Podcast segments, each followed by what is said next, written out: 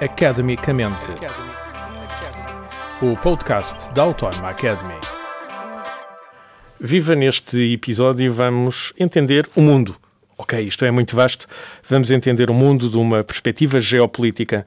Justamente para isso convidamos Luís Tomé, o coordenador uh, do curso de Estudos Avançados de Geopolítica. Viva Luís! Incontornável começarmos pela Ucrânia. Se calhar não vamos entrar nos detalhes da contraofensiva, que muda dia a dia, temos isso nos telejornais, mas uh, ajude-nos a perceber uma coisa. Porquê que esta questão na Ucrânia é tão importante para todo o mundo? Bom, é importante desde logo para a segurança europeia, porque nós percebemos, depois de várias décadas, que, afinal de contas, a estratégia que seguimos de integrar politicamente e economicamente a Rússia no seio da comunidade euroatlântica europeia não resultou. não resultou.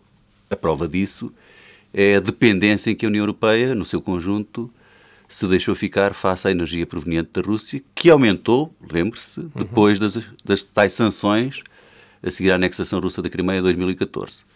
Portanto, nós estamos numa fase clara de mudança na Europa, há uma ruptura em que não é possível recuar ao status quo ante. antigo.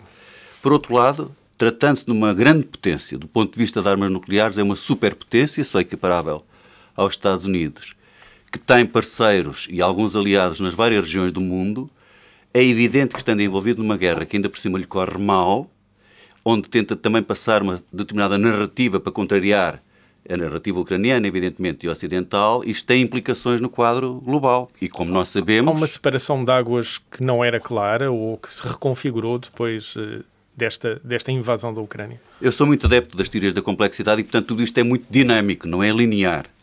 Mas há tendências que já vinham de trás. Mas só para rematar a primeira questão, o impacto é evidente quando nós vemos o preço dos alimentos, o preço uh, da energia e vemos o impacto que tem nas tensões que inviabiliza que grandes potências possam celebrar acordos, desde, por exemplo, o controle de armamentos à crise climática. Portanto, o impacto é verdadeiramente global, ainda por cima porque há um grande empenhamento de uma série de países, a começar países ocidentais, no apoio. A NATO ressurgiu, parecia que andava a dormir e acordou.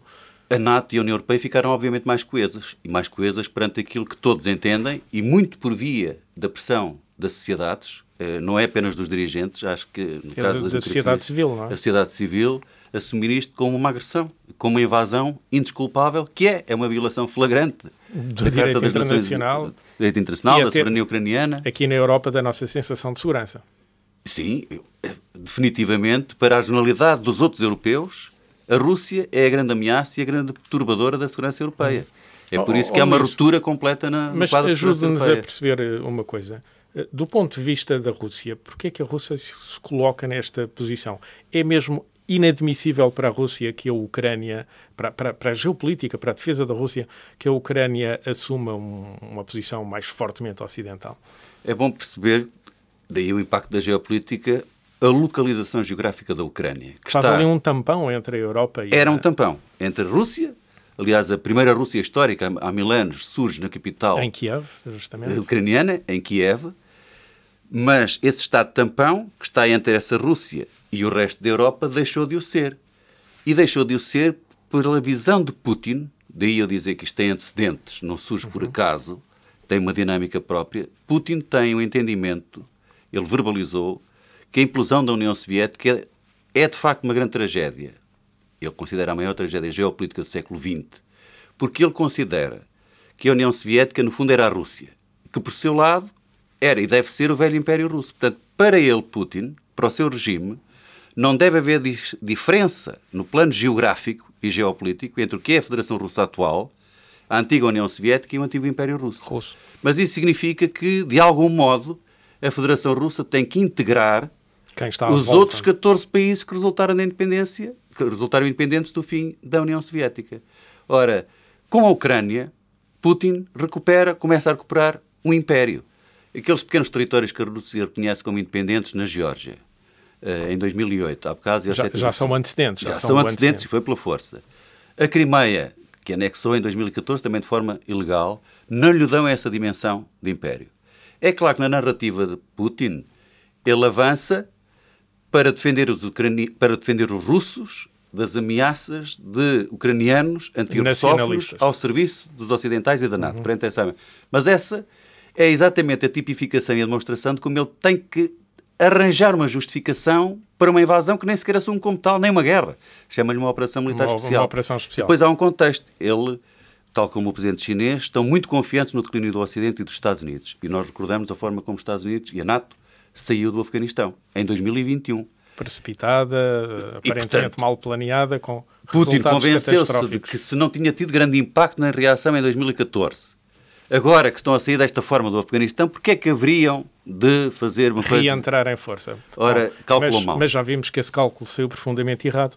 Mas outra coisa que aparentemente se tornou muito óbvia, porque, enfim, está na comunicação social e nas preocupações de muitos jornalistas pelo mundo inteiro, é que parece que redescobrimos que há uma questão na China agora que a China alinha mais claramente, ou mais umas vezes no cravo, outras na ferradura, mas que alinha mais claramente eh, pela Rússia. Redescobrimos esta questão uh, entre Taiwan, aquela ilha uh, com um regime político diferente, que resulta uh, da guerra civil, em que ganha o regime comunista, menos justamente naquele bocadinho, naquela ilha Taiwan, e do apoio que os Estados Unidos dão a Taiwan e até de um certo antagonismo que na administração anterior era muito óbvio entre os Estados Unidos e, e a China. Isto não era novo, mas parece que agora ressurgiu com mais força. Surgiu aos olhos de muitos que estavam desatentos, mas mais uma vez basta olhar para o mapa e a geografia. Por um lado, para percebermos esta quase aliança Rússia-China. A prioridade da Rússia na sua pressão, como se vê na Ucrânia, é a sua vertente europeia. Precisa de um aliado nas, na vertente continental asiática para não ter se preocupar com essa dimensão. Uhum. E o velho inimigo agora é dá um bom aliado. Exatamente. A China, por seu lado, tem a sua prioridade na pressão que está a fazer nos mares da China, em que Taiwan é fulcral. E Taiwan e o mar da China Oriental. Portanto, também a China precisa de um aliado confortável na sua vertente continental asiática e isso aproxima-as. É isso. Não é possível romper para já essa quase aliança, a tendência, aliás. Quando olhamos pela perspectiva da geopolítica, isto torna-se então claríssimo. É olhar para o mapa. E, portanto, eh, ainda por cima sabendo que ambos têm ambições de contrariar a hegemonia dos Estados Unidos ex-ministro do Ocidente, isso ainda torna mais coeso. Mais coeso, sim. Com a vantagem para eles de serem complementares, porque a Rússia tem imensos recursos de que a China carece. E a China tem recursos financeiros e mão de obra de que a Rússia precisa. Portanto, são também desse ponto de vista uhum. complementares. A China é. encontra energia muito mais barata do que encontraria de outra forma. Petróleo, gás sim, e, outros, e, outros, minerais e armamento também da, uhum. da Rússia. Mas também o mapa ajuda a explicar a questão de Taiwan. Se nós olharmos para o mapa, vemos Taiwan mesmo à frente do continente, portanto, à frente da República Popular da China. Se a China controla de facto aquilo que considera ser seu território, a ilha de Taiwan, fica com uma frente oceânica tremenda para o Pacífico. A projeção de poder naval. Pelo contrário, enquanto não controlar Taiwan. Taiwan é a pedra no sapato para isso. É. Estrategicamente para os Estados Unidos, que têm presença militar gigantesca na Coreia do Sul, que têm no Japão, que voltaram a ter nas Filipinas mantendo Taiwan fora do controle de Pequim, isto forma um tampão. um tampão para a expansão e a projeção chinesa. Também desse ponto de vista é crucial. Mas a questão de Taiwan agora é muito sensível, porque nós com a democratização temos um movimento que vinha de trás do Partido Nacionalista, o Kuomintang, que defende a identidade chinesa e uma única China, não querem submeter-se ao regime comunista chinês, mas o projeto é uma única China, identidade chinesa. Mas temos agora no poder um outro movimento que, entretanto, surgiu com a democratização, dos taiwaneses, que defende a identidade taiwanesa, não é chinesa, e cujo projeto político é a independência de jura. Sim. Não e nós apenas, em janeiro vamos ter eleições. Não um território com dois regimes políticos, mas claramente a separação de dois territórios. Claro, só que para Xi Jinping, o que é intolerável para a China. Para a China e para Xi Jinping. Para a China sempre disse que aquilo é território chinês, não é admissível discuti-lo no termo que é da China. É o discurso antigo da, da é, China. Mas Xi Jinping foi mais longe de qualquer anterior dirigente. Aquele disse Conseguiu que era... reunir até mais poder do que qualquer outro Sim, anterior mais poderoso. Dirigente. A China é mais poderosa hoje do que era quando Xi Jinping subiu ao poder em 2012. Mas a questão é que Xi Jinping assumiu que a questão de Taiwan vai ser resolvida no seu tempo. Não vai deixar para os dirigentes seguintes. E, portanto, ele colocou uma, uma questão de tempo. Há uma urgência. Uma urgência. E ainda por cima, já agora, a CIA tem um relatório que diz que, no caso das eleições do próximo ano, ganharem os independentistas, taiwaneses, a China vai atacar militarmente em 2027, porque Xi Jinping é dado muito a símbolos e centenários. Em 2027 é o centenário da criação do Exército pela Libertação. E, portanto, nós estamos aqui num countdown uh, perigoso. Muito dependente das eleições uh, em Taiwan. É muito dependente das eleições em Taiwan, certamente. E ainda por cima, Biden, por várias vezes, disse que se a China atacar militarmente, os Estados Unidos vão reagir militarmente. Coisa que não fez na Ucrânia, curiosamente, que é um Estado reconhecido e soberano internacionalmente. Taiwan não é. mas são as idiosincrasias numa competição mas, crescente entre as duas superpotências. É, tem ali aquele, aquele posicionamento uh, ge, ge, geoestratégico que, Precisamente. que interessa imenso à, à política internacional uh, norte-americana. Uh, isto vem mostrar que o mundo já não está organizado como estava. Ah, claro. Por um lado a Ucrânia, por outro lado esta questão chinesa e o, e o próprio crescimento chinês, é sem grandes mudança. pressas, mas também sem recuos, com um plano estratégico bem desenhado vai não é? crescendo. É. Nós, apesar de tudo, durante a Guerra Fria, tínhamos uma determinada ordem. Nós sabíamos que havia duas superpotências com os respectivos blocos. Na Europa havia uma cortina de ferro e isso conferia alguma estabilidade, até porque havia regimes criados pelas duas superpotências e mantinham o controle nos seus blocos. Depois há um momento de verdadeira hegemonia dos Estados Unidos no pós-fim uhum. da dupla Guerra Fria. Fim da dupla Guerra Fria, porque, para recordar, também acabou a Guerra Fria da China, popular, com a União Soviética. Mas, entretanto, esta hegemonia americana começou a ser contestada, a supremacia ocidental, os valores, a ordem liberal começou a ser contestada e nós vemos o quê? Grandes potências, a começar pela China, que já é uma verdadeira superpotência e ombreia em várias dimensões de poder com os Estados Unidos, mas outras, do Japão, Rússia, Índia, a própria União Europeia, uma são superpotência tecnológica, económica, militar. Em vários domínios e, portanto, nós hoje temos uma maior fragmentação do poder, embora duas superpotências, temos também depois várias outras grandes potências, vemos que o quadro das instituições tem sido altamente alterado. Inclusivamente, eu costumo dizer que, sobretudo a China, tem uma estratégia de alteração da ordem internacional através de duas pernas. Uma delas é ganhar influência nas instituições criadas, sobretudo pelo Ocidente, e, portanto, uma vez cá dentro... Isso foi visível na OMS? Na OMS, na Organização das Nações Unidas, no Departamento de Manutenção de Paz da ONU, na Organização Mundial de Comércio, etc. E, ao mesmo tempo, a China cria novas instituições, um quadro normativo diferente e de valores, por exemplo, a nova Rota da Seda, ou a Organização para de Xangai, ou o novo Banco de Desenvolvimento, o BRICS, uhum. ou as outras várias Sim, iniciativas. Em que entram outros países, como o Brasil. É um mundo sem o um Ocidente, enfim. no fundo. E é um mundo em torno da China, Inclusive é no setor financeiro, não estávamos habituados a isso. Não, ainda, porque a base do poder da China, ao contrário do que era a União Soviética, a base do poder chinês é económica. E é a partir do crescimento económico muito significativo e contínuo durante décadas que a China depois faz aquilo que apregoa, que é uh, o crescimento do poder nacional abrangente. Portanto, a partir da base económica, fortalece do ponto de vista da ciência e tecnologia, do ponto de vista da diplomacia, da política militar, por aí fora, em todos os domínios. Uhum. E é por isso que, até do ponto de vista da ciência e tecnologia, a China hoje compete, compete. com os Estados Unidos, com a Europa e com o Japão, pelo melhor, está na vanguarda, aliás, em alguns setores. Portanto, já não é a China que, embora em crescimento, fabrica apenas barato. Não é bom, aliás, recordar que a China não é apenas o maior exportador do mundo, a China é o maior importador do mundo também, pelo que as outras economias também dependem do acesso ao mercado chinês, que é gigantesco, e, aliás, a China é o maior parceiro comercial de 130 países do mundo. É interessante sempre vermos qual é a marca dos telemóveis que andam nos bolsos, provavelmente muitos serão chineses.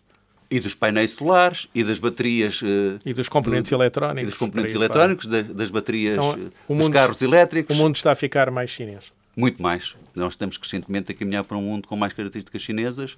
Aliás, de tal forma que eu acho que nós já entramos numa fase de reorganização da ordem internacional, em que há uma parte que pretende manter a velha ordem liberal, liderada pelos Estados Unidos, enfim, países europeus e seus aliados, e uma outra mais sinocêntrica, ou com características chinesas, cujos contornos não estão totalmente definidos, porque também Hoje as é? fronteiras são muito mais são porosas mais do fluidas, que era, sim, bem, sim, muito sim. mais do que era na Guerra Fria. E, e, enfim, há outras dinâmicas muito poderosas para além dos Estados.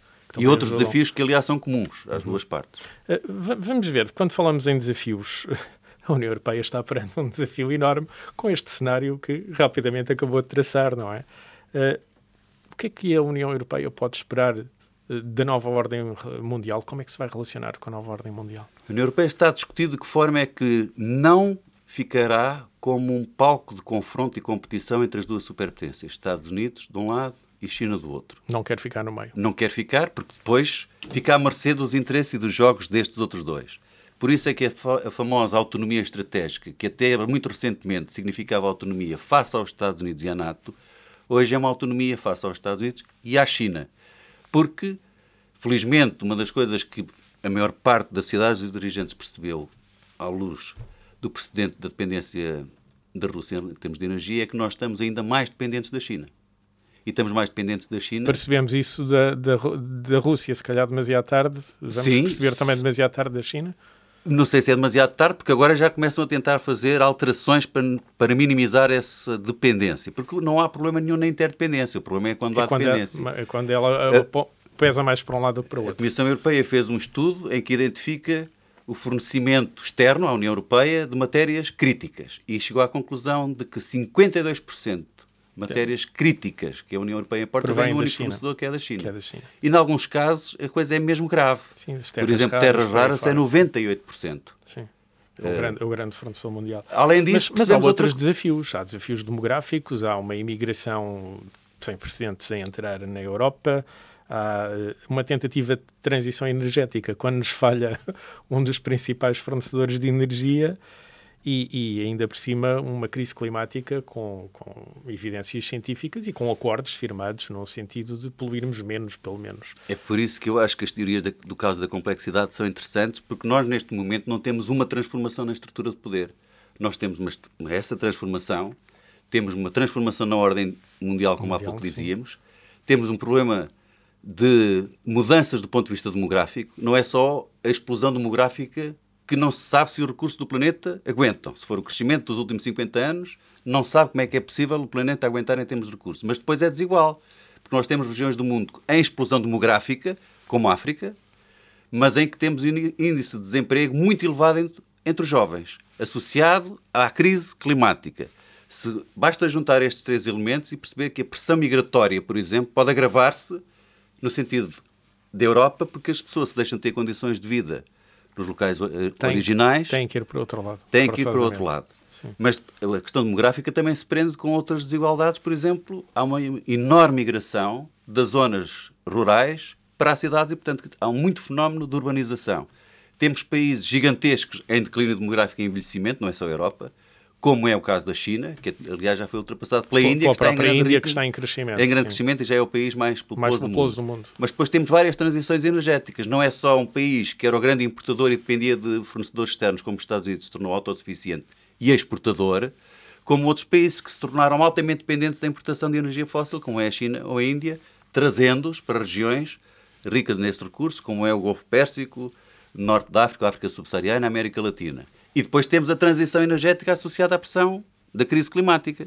Daí que nós não devemos depender tanto de energia fóssil, e ainda bem que este processo com a Rússia acelera o processo, temos que encontrar energias renováveis.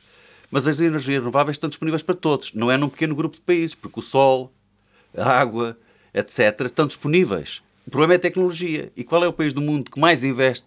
Não é apenas importa mais energia fóssil, que mais investe nas energias renováveis? A China. Quase metade de todo o investimento do mundo em energias renováveis é feito pelos chineses. É por isso que mais de metade do mercado europeu de painéis solares, Depende de turbinas eólicas, são de empresas chinesas. Portanto, há muita dependência e interdependência que se cruza. É outra das transformações. Portanto, nós, ao nível da energia, ao nível do clima, ao nível da ordem mundial, ao nível da demografia, da estrutura de poder, há múltiplas transformações a ocorrer em simultâneo. O desfecho ninguém sabe porque as dinâmicas se cruzam e ninguém controla então quer dizer que a velha geopolítica que era olhada apenas por geografia e poderio militar é olhada agora de uma forma muito, muito mais complexa. É sempre um erro alguém ficar a olhar só para o passado e a geopolítica tem que ser entendida nos seus termos modernos. Por exemplo, hoje, quando falamos em espaço-poder, que é o significado de geopolítica, espaço-poder, geografia política, nós temos que pensar uhum. noutros espaços.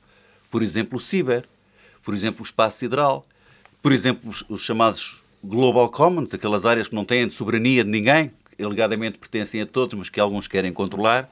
Portanto, a geopolítica tem que se adaptar, mas é fundamental porque nós na geopolítica vemos o filme, nós nunca podemos desligar. Só ver os episódios. É, pois existem episódios consecutivos, mas nós nunca podemos desligar qualquer ator internacional do espaço onde vive, do espaço onde interatua com os outros essa dimensão, espaço, geografia no sentido lá. É profundamente interdependente. É crucial, porque uhum. é, basta olhar para o mapa e perceber que a nossa reação e a nossa interpretação e receios em relação à guerra na Ucrânia é diferente estando em Portugal ou estando no, uhum. na localização da Lituânia ou da Polónia. é evidente.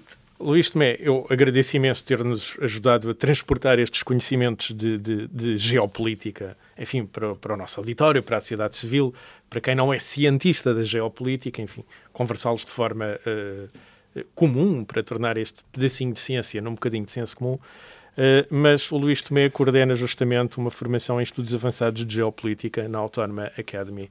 Quem é que procura esta formação? Curiosamente, quando nós, a Universidade e o Instituto da Defesa Nacional, montámos o curso, uh, tínhamos em mente algum tipo de destinatários que nos ultrapassou largamente e nós pensávamos fazer uma ou duas edições, já vamos na sexta edição e sempre com um número crescente de candidatos. Temos desde militares, agentes de serviços de informações, elementos das forças de segurança, professores universitários, estudantes universitários desde a licenciatura até ao doutoramento, de várias áreas científicas. Precisamente porque o curso. O que é que junta, é o que é que junta esta gente tão diferente, então? É a noção de que querem entender melhor o mundo para o poder explicar e de que a perspectiva e as abordagens da geopolítica são, desse ponto de vista, cruciais. E é por isso que têm uma parte teórica que é importante para perceber os fundamentos, digamos, teóricos e conceptuais, mas depois têm a análise de todas as regiões de conflitos. Temos um módulo chamado Geopolítica Aplicada, que analisa desde as questões demográficas às da energia, o impacto de alguns conflitos, o caso de Portugal, etc. Portanto, a elaboração do curso é atrativa do ponto de vista dos conteúdos e depois tem uma dessa, dimensão... dessa formulação mais prática também. E tem os melhores especialistas sobre cada assunto a colaborar neste curso. Por isso são uhum. dezenas de professores convidados, todos muito especialistas, porque felizmente nós não aderimos à tese do estudólogo, ninguém sabe tudo, nós vamos buscar os verdadeiros especialistas para tratar cada um destes temas. Destes assuntos. Luís Tomé, muito obrigado pelo tempo que pôde despender para nos ajudar a entender o mundo por esta perspectiva da geopolítica. Eu que agradeço. Academicamente. Este programa foi gravado nos estúdios da Universidade Autónoma de Lisboa.